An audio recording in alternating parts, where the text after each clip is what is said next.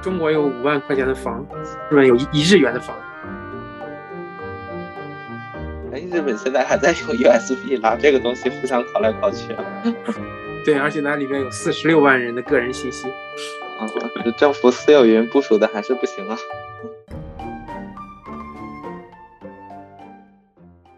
我跟 Lin 桑这一期主要是聊一聊日本那边现在的一些关于 Web 三的想法。对，要不令桑你先介绍一下我们当时是出于什么考虑的？前一段时间有在看一期 YouTube 节目，讲关于 Web 三的在日本的一些规制和税制方面的问题，有说到这个 DAO 分散的这个组织架构在 Web 三进行实现的时候。每个人都可以很简单的构建一个自己的公司嘛。对，针对我们传统这种企业的构建，又会有很多法律上的支持，还有税收上面的这种相关的管制。那针对这种以 Web 三形式出现的这种组织结构，法律上应该怎么定义它？税收上面应该怎么管理它？有开始一些这方面的探讨。所以其实可以理解为，因为日本政府它其实想推进 Web 三，它会针对比如说 DAO 这种新型的自治机构。有一些相应的税收和法律政策，具体就是说，它并不是说已经有一些法律政策出台，而是说这是一个潜在的需要我大家一起去探讨的事情。怎么样承认 DAO 形式创建的组织或者是企业？那针对这种企业、这种组织，我们应该怎么收他们的税？就是一些实际规范需要去探讨。在这个节目当中，其实就提到一个让我突然眼前一亮，他就说了一个新资本主义。对 Web 三的法律的支持和税制上面的，他其实是想对进行一些优遇，这样的话可以更鼓励 Web 三在日本的发展。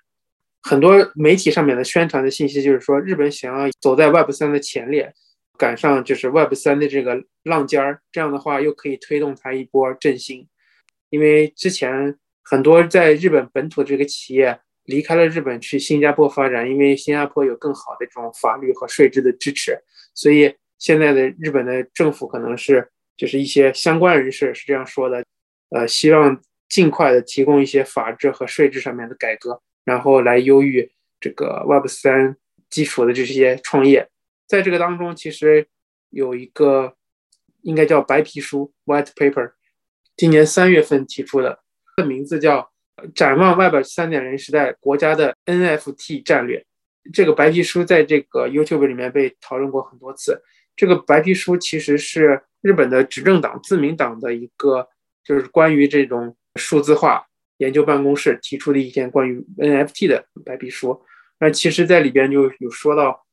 ，NFT 作为 Web 三点零的这个潮头，目前在社会上，不论是官方媒体或者是私人个人媒体。都是很热的一个探讨，特别是今年出现很多这种 NFT 的相关的创业公司，还有就是基于 NFT 的一些实例，让我有一点不明确，也是很不清晰的地方，就是说这个新资本主义和 Web 三点零的税制规制这些问题有什么关系？沿着这个方向就想了解什么是新资本主义。詹桑有听过这个新资本主义这个概念吗？没有，我其实正好就是想顺着这个问一下，你了解到的这个新资本主义最终。可以大概简单描述一下吗？就是日本的最近这个新的首相上台之后提出的一个 idea，主要构成形式其实和资本主义没有太大的区别，但是重点突出两点，就是成长和分配。他是想要带动成长，把这些成长的东西分配给社会的中间层，还有更多的底层。我有深入调查一下成长和分配这些具体就都有哪些策略。我想先说分配，因为其实不管你成长多少，分配给谁，这其实是很重要的一个事情。这个分配分了三个比较重大的方向，一个就是说提升个人所得，还有一个就是在根本上强化对人才的投资，还有一个就是中间层年轻一代即将成为中间层的这种扶持。嗯，这个中间层是什么意思呀？就是如果我们看这个人口分布，就是以所得收入来看的话，肯定会有收入特别高的，也会有收入特别低的，还有这个中间层，就是躯干层，叫 torso。日本这个资本主义，它是很重视，就是我怎么维持中间层的，让中间的人最多。就是中等收入群体的一个概念是吧？就是类就是类似于国家发展的时候，然后都是希望这种纺锤型的一个结构，很富的人很少，很穷的人也很少，大部分人都是这个中等收入群体。在这样的情况下，就国家也会比较稳定，整体的经济也会比较健康。对，要维持中间层的生活水平，然后对中间层进行补贴，其中的一个策略就是重点关注这个中间层的维持。关于新资本主义的话，就是刚刚你说这个分配方面，有点像是说把社会资源做更有效的分配，感觉，嗯，就是对弱势群体更多的照顾。这点的话，感觉有点像偏社会主义原始理想。所以，他这个新资本主义的这个想法的话，是说，一方面在兼顾成长的同时，然后尽量好的去分配，是这样子的一个想法吗？这这也是为什么我想先说分配，给你带来印象就是把更多的社会资源偏向某一个群体，对吧？其实它还有一些策略，就是如果你听了，你也会还是会有更加强这样的印象。它还有一个策略，就是提升个人所得，特别是在这种疫情背景的社会环境下，比如说医院里面的护士收入特别的低，但是他的劳动强度特别的高。嗯，然后日本有保育员，也就是我们说的幼儿园。就是幼儿园的老师和医院里的护士一样，他们也是劳动强度比较高，但是呢收入比较低。所以呢，政府就是说，对于这种领域的这种职业，需要提升他们的个人所得。还有一个就是，其实就是希望企业能够提升他们员工的收入，偏向于这种愿望比较高，但是带来的实际效果，其实我觉得是比较局限的。对这一块听着就很像美国那种左翼民主党，就尽量想去 cover 更多的社会福利，像奥巴马推的那个全民医保法案，给弱势群体直接发钱之类的，类似于这样的措施，可能没有那么极端，感觉整体理想是往这个方向做的。但我感觉这个方向的一个困难点就是说，你除非经济发展的很好，不然的话，其实这些都属于社会成本嘛。也就是说，这些社会成本就转嫁到政府上，或者是转嫁到企业上，那就得看，要么是政府是否有能力提供这种财政支持，要么是企业的发展是不是能提供这样子的一个财政能力，他怎么考虑这个经济成长的问题呢？对，在成长这一块，他的设想就是说，又分为四个大的部分，一个就是科学技术创新，还有就是经济安全保障。还有就是碳中和实现，最后一个就是数字化田园都市构想。想先说一下数字化田园都市构想，因为这个可能听的这个名字、这个概念怎么有点村村的感觉。对，但其实我也是对这个比较感兴趣一点，因为像比如说科学技术创新啊，或者这个呃经济安全保障，就是在国内 也会说的比较多，相比较。没怎么听过的可能是数字田园都市，这个到底是想做个什么事情？你比如说日本有一亿多人，东京和大阪还有名古屋几个大的城市加起来可能就几千万人就出去了，主要就是一极化很严重。相反的，这些边远地区就是人口稀疏。日本也有个词叫上京嘛，和中国的上京赶考有点类似，就是说很多学生如果。上学考到东京的学校也是上京，如果工作找到了在东京的工作也是上京。但是通过这个疫情，这个其实也算是一种契机，就是很多日本的公司也尝试，就是说可以不来公司工作，或者一周只来一两天，然后有的就是可以完全的在家工作。嗯，这个令嫂你现在就已经在家连续工作两年了，是吧？对，我很久没有去过公司了。然后 所以这个是这个是题外话，但是不光是人嘛，因为人在公司工作，公司也集中在东京，那这样的话，公司在哪里，它的税收就在哪里，财务收入差异就会出现。东京都就是全日本最有钱的区域嘛，它的税收最多，因为公司最多。相反的，你比如说一个偏远的地方，没有什么公司，没有什么企业，那税收从哪里来？没有税收，他又怎么经营这个地方呢？就是人口就会陷入一个负循环，就是人越来越少，做的事情越来越少，公司越来越少，收入越来越少。那这样的话，这个地方也会变得越来越差，因为没有钱进行维护，公共设施也会变得越来越差。最近刚好看了一期三联，大概说的就是类似的事情。丽桑，你可能知道，在那个北海道有一个地方叫西张这一个市，那一期三联的标题就叫做一个正在死亡的城市。那个城市的平均年龄已经到了五十七岁，就是非常高的年龄。那个城市已经没有那个妇产科了，没有人出生。说到的一个点，也就是跟你刚说那个地方财政很有关系。那个地方之前是挖煤的吧？啊，反正就是能源相关的。然后伴随着那个能源行业不太行了之后，就很多人就离开那个城市，然后那个城市就在没有财政可以继续的情况下，人口也在老龄化，然后基础设施也变差。就不太好的一个状况吧。对，都是陷入一种叫死亡村落。对对，就是感觉这个事情是，就是也是非常有趣的一个事情。因为中国之前有过那个叫什么来着，五万块钱一个房的那个东北的那个地方，但是中国这边整体相对没有那么严重嘛，看到的会比较少一点。然后我第一次看到真的有这个城市正在走向死亡，然后真的存在的时候，还是觉得挺震惊的。对。中国有五万块钱的房，日本有一一日元的房，在一些就是很偏远的地方，就是真的为了吸引大家来回来，或者是有些地方，因为它确实是经济不振兴，房产不值钱，会有极低的价格去拍卖，然后一日元也有，但是其实那个这并不是真正的零元购，因为你买的那块地要交房产税，那个房产税可能不值那个钱，所以，嗯，但说偏了。对，但整体是很便宜的，对吧？其实就是这样的一个点，我是能理解的。然后我最近看房产，我确实会觉得它实际上是是像这个状况，就是它如果是很便宜，它很可能它不是很可能，它肯定是未来的发展是非常不看好的。对，所以其实也是一个悖论啊。对，所以说回到这个数字田园都市构想，它其实想解决的就是这种人口分配不均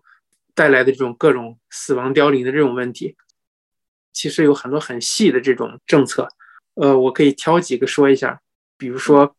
数字化基础设施的整备，就是日本虽然算是一个发达国家，但是其实它的数字化基础设施还差很多。也不能说是笑话，但是确实接近笑话的一个真实的事情，就是在这个新冠肺炎刚开始在日本发生的时候，医疗机关就是保健所之之间进行沟通信息，居然是用 fax。最后 fax 到这个机器坏掉，然后，然后，因为它这个超过它的信息处理能力了，这个其实是一个必须要解决的问题。你比如说，我要在远程工作的话，那就有相应的配套设施、互联网啊等等的这种设备基础设施需要跟得上，才可以实现这些条件嘛。所以，其中作为一个比较主要的事情，就是数字化基础设施的这种准备。这个说的，我又想起来，就是最近有个新闻，好像是就我们之前住的那个阿玛嘎萨基尼奇那块儿，然后有一个人把什么硬盘丢了，里面的所有信息。啊，就 USB，USB 丢了，然后用的是 USB 丢了。当时国内看到的，好像最大的可能就是说，哎，国内了。看到最大的可能就是说，哎，日本现在还在用 USB，拿这个东西互相拷来拷去啊。对，而且它里面有四十六万人的个人信息，啊，政府私有云部署的还是不行啊。对，所以就是基础设施，特别是互联网啊相关的一些数字化基础设施的准备，还是需要大力构建。所以这是它的田园都市构想里面一个很重要的一步。还有就是一些细分类的数字化，可能会觉得在中国这个早就已经实现了。你譬如说自动配送、自动驾驶。这个没有实现，不是说就是完全实现，但是至少有一些，比如说在浙大的校园里面自动配送快递，这个其实已经有实验嘛，对吧？在日本的话，这个目前还处于实验室阶段。还有比如说细分类的数字化、医疗的数字化，在国内的话，应该可以通过手机预约看病，很方便的实现，对吧？这边的话还没有大到的那个阶段。日本的话。它医疗和我们有一些不一样的地方，就是这种小诊所特别多，有的诊所可能数字化好一些，有的诊所可能还是用一个磁卡很旧的形式来打电话预约。对，这个我觉得确实是日本那边可能会有一点的问题，就是我去那边看病，反正是感觉那边很多医生可能年纪也不小，然后那些诊所如果又是很小规模的话，对数字化的认知是是有一定成本的。他们可能经常会觉得，这个事情就无所谓。啊，就跟那个在莫拉塔罗的时候，呃，就是我跟 Lisa 之前工作的那个日本公司，他们那个 catalog 还要每年去更新，然后那些人就一定要去看那个纸板的东西，对，就就是很神奇的一个状态。还有就是教育智能农业，通过一些政策来促进这种远程办公，这个其实就是它细分的一些数字化。对，然后这块的话，我可以大概补充一下中国这边。我觉得中国这边就是好的省份就会做得很好，就是我我的意思是我感觉并没有整体都 cover 的很好。就我之前在杭州网易也工作过一段时间，然后在那边去政府部门办事情的时候，会觉得在浙江杭州那边哇，那个真的是非常非常的厉害。你连政府的所有的事情基本上都可以在。A P P 上解决，然后你线下去的话，就是去非常少的次数，整体的感受就是非常丝滑。医疗也是，医疗也是，就是基本上都是你事先可以预约好。整体会觉得数字化这个事情对社会效率的提升还是比较明显的。对，是日本的目前的话，就是它也并不是说完全没有，但是还是处于一个比较碎片化的状态。所以为了解决这个问题。除了刚刚说的这种细分类的数字化，它会成立一个叫数字化部门，国家的一个对数字化进程直接监管的一个部门来做这个事情。这也就是它政府组织结构上面的变动。然后还有一个就是老大难问题，就是社保号码的数字化。日本人的社保号码叫 My Number，是一个很土的名字。呃，以前的话，你只有拿着一个卡，拿着这个卡。你要办什么手续？比如说开你的税收证明啊，需要去这个政府部门去开才行。嗯，慢慢的就是有了这个卡的话，你可以在便利店也可以开一些相关的证明，也可以用来去看病，然后等等等等，就是慢慢的想要做更多的事情，通过这个号码的数字化。但是这个展开本身其实是一个十分缓慢而且十分不容易的事情。你这么介绍完了的话，我会觉得好像这个数字田园都市就是。跟我们国家搞的这个，可能叫什么整体的数字化、信息化是一个类似的一个事情，是吧？希望更多的东西，对，可以更多的东西可以，无论是政务还是这个一些跟工业、农业生产相关的东西，都更高的数字化水平，做这样子的事情？一方面是提升数字化水平，还有一方面，它其实就是就像它的名字“田园都市”，就是其实是想。尽量的避免更加趋于这种一极化，就是让大家可以分散在不同的地方，然后保持工作，但是还不让个别偏远地区进行这种死亡凋零。后一点呢，通过什么来实现呢？是通过这种远程工作的方式来实现这件事情吗？还是说大家去到了那个这个其实地方从事的工作是那个边远地方的工作，而不再是都市的工作？这个的侧重点是想要通过。让整体的国家各个职能部门，还有就是社会分类的这个数字化，然后特别是一些可以进行数字化线上的话，不一定非要在东京才可以实现的事情，也可以在一个偏远的地方实现。那这样的话，公司可以不一定非要开在东京，对吧？人不一定非要在东京工作。通过这种形式的话，可以给地方带来就是人流的回归、企业的回归，啊，甚至就是税收。财政方面的资源、资金的回流，哎，这个我理解的话，是不是有点想新经济的这个感觉？就是比如说哈，我举个例子，日本某个地方，它可能之前都是一个正常的一个种植这样子的状况，然后现在它可能有一些公司就说，我去帮你做数字化改造，你可以在比如说叫什么，我蜡笔小新他的爷爷住在哪个地方？我想举一个日本。啊，农产非常丰富的县，但我突然想不起来那个县叫什么了，只记得蜡笔小新那个里面，他他爷爷每次都在那儿。对你说的，你说的这个这个很有道理，就是说，他确实有这样的例子实现，就是基于 Web 三的，可能这就是有一定关联的地方，但是这个并不在这个政府的政策实现的里边。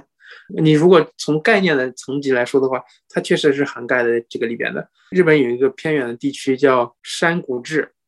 他可能一个村只有八百个人了，就像你刚刚举那个例子，他真的是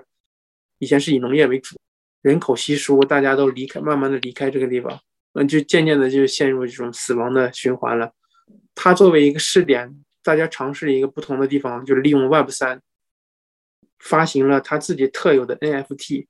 为什么呢？因为这个地方它有一个比较传统的手工艺，就是绘制锦鲤、鲤鱼的那种模样。他们做的一个尝试就是把这个锦鲤这种纹路变成一个数字化 NFT 来发行，尝试通过 DAO 来组建一种让不在这个地方住的人也可以变成数字村民，参与到这个村的构建决策当中来。可能就像你刚刚的 comment 一样，他也可以考虑是不是在这个数字化田园都市构想的范畴。这可能是比较有意思点，看他们是怎么样利用这个 Web 三的手段来改善这个区域经济、区域环境的。对，我觉得你刚举那个例子其实非常有趣，因为直观的想，现在人就像刚讲的那些 sample，他也不是说想在都市里面待，但是呢，他要不在都市里面待，他可能去的都是那些正在死亡的村落，他可能自己就不想在那边生活，然后就不得不在都市里面待。但是其实他内心里面可能是说，我想去做，比如说中国这边就很多人去大理啊之类的地地方，